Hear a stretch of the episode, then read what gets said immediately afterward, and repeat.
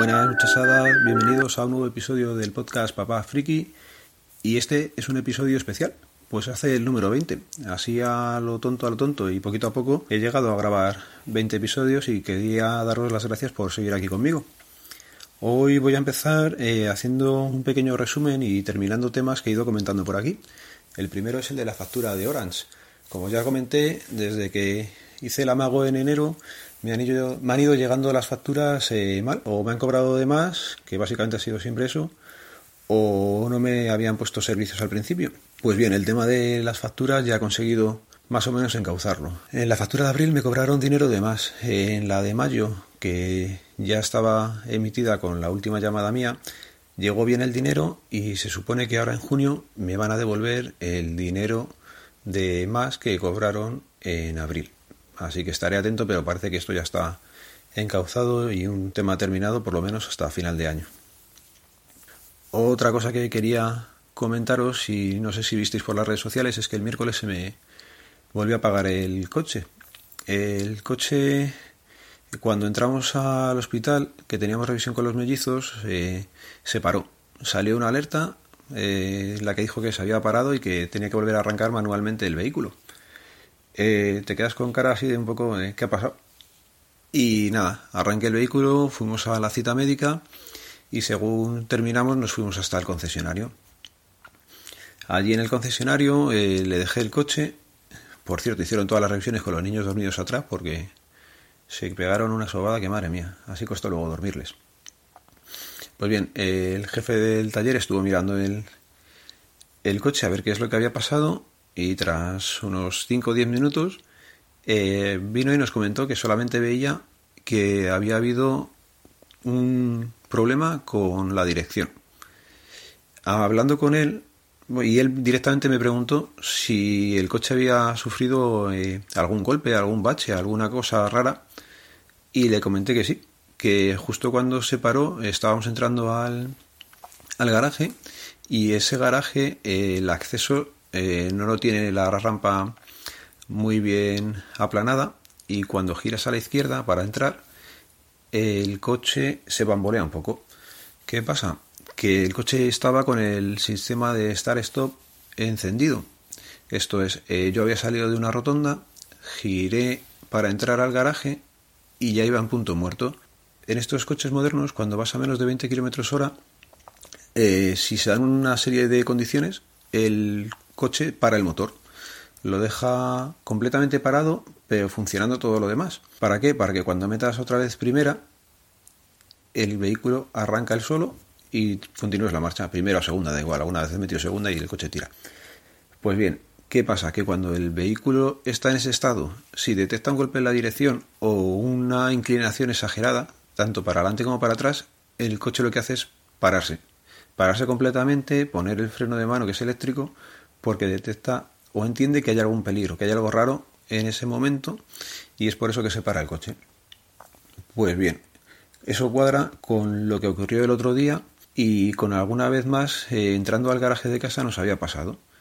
Cuando yo entro al garaje de casa ocurren las mismas eh, circunstancias. Ha habido veces que llego a ese punto muerto, eh, la entrada al garaje no está muy plana y el coche bambolea un poco. Ese bamboleo eh, hace que, lo que he dicho, que se pare el vehículo. Y si todo esto te lo explican el día que compras el coche, pues luego no te llevas estos sustos.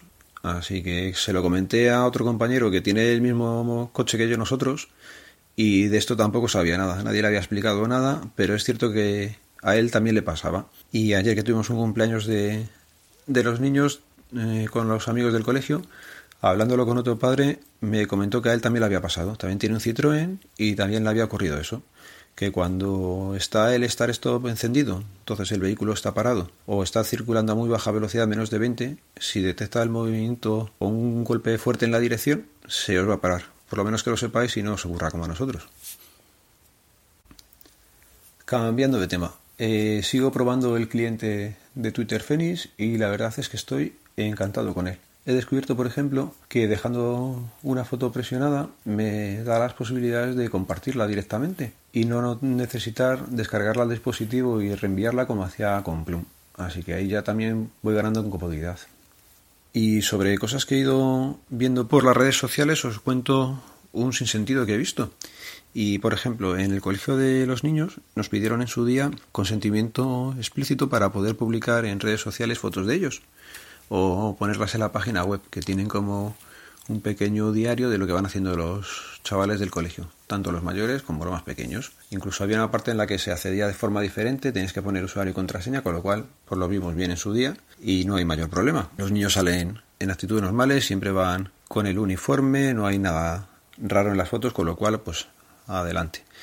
Lo que hemos visto es que de un tiempo a esta parte y no tiene que ver con la GPRD, eh, han empezado a pixelar la cara de los niños en Twitter. Es curioso porque solamente pixelan la cara en las fotos. Alguna vez han publicado un vídeo, por ejemplo, de los niños haciendo gimnasia y en el vídeo no han pixelado las caras.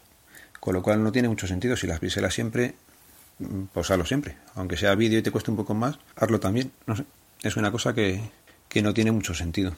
A ver si puedo y les pregunto el, el porqué de este proceder. Porque ya os digo que me parece un poco raro.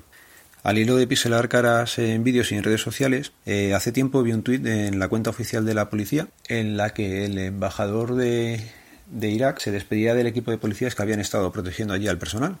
Y me pareció curioso porque se veían todas las caras de los policías y la señora de community manager de la cuenta oficial de la policía coge y lo retuitea para que todo el mundo pueda ver las caras. Vamos a ver, señora. Si obligamos a los medios de comunicación a que le piselen las caras cuando dan las noticias, o eso deberían hacer porque cada vez se ve menos, usted debería también de velar por la intimidad de sus compañeros. No tiene mucho sentido hacerles posar para quedar bien en la foto, pero está revelando su identidad. No sé si visteis el vídeo del despacito que hicieron con la cuenta oficial, en la que ¿Qué queréis que os diga? Yo no quiero ver a, a, mi policía cantando, prefiero ver a mi policía ayudando a la gente o haciéndolo el trabajo que tienen que hacer, pero no haciendo de eh, actores que posan. Para eso contratar una agencia de publicidad o de modelos y ya está. No sé si me explico bien lo que quiero decir. Y es más o menos eso. Si en las redes sociales y en la televisión le pedimos a las empresas que tapen la cara, pues usted debería hacer lo mismo. Sobre el tema de redes sociales y privacidad se podría hablar largo y tendido. Es más, hay numerosos podcasts y sitios donde ya sabéis que os cuentan qué es lo que se debe y no se debe hacer. Yo solamente os voy a comentar alguna cosa que he dicho alguna vez y ya es de dominio público.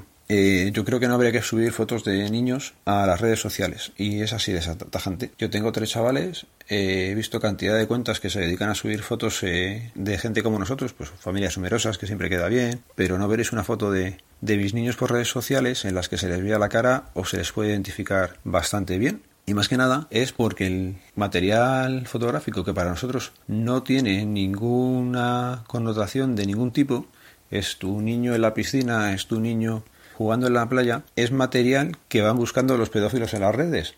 Luego sabemos que las redes sociales no están tan bien configuradas como se deberían y puedes ver perfiles públicos de todo el mundo. Pues bien, si no subimos fotos nos vamos a evitar que esas fotos acaben en el circuito de material pornográfico que se envían entre ellos. A nadie le apetecería ver las fotos de su hermana, hijo, sobrino en un ordenador de esta gente. Con lo cual directamente mi consejo, no subáis fotos eh, de los niños en las que se les pueda ver a redes sociales y menos en piscinas y sitios de estos.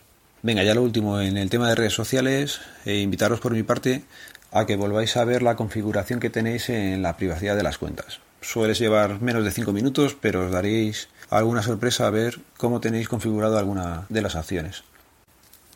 Y la última cosilla de hoy, comentaros que a mí ya me habéis escuchado en algún podcast, a los mellizos también les habéis oído. Eh, Nuria tiene algo grabado que hay. algún día estos os, os pasaré, es un cuento, con lo cual si algún día directamente oís un cuento por aquí, que sepáis que la niña también quería grabar y os contó un cuento. Y Laura ha grabado un pequeño audio para un podcast de bastante renombre. Eh, espero que lo publique pronto y luego también os lo pondré por aquí.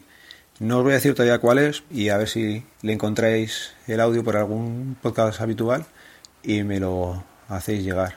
Y ya sabéis, los métodos de contacto quedan en las notas del programa y un saludo, nos vemos, nos leemos, nos escuchamos, hasta luego.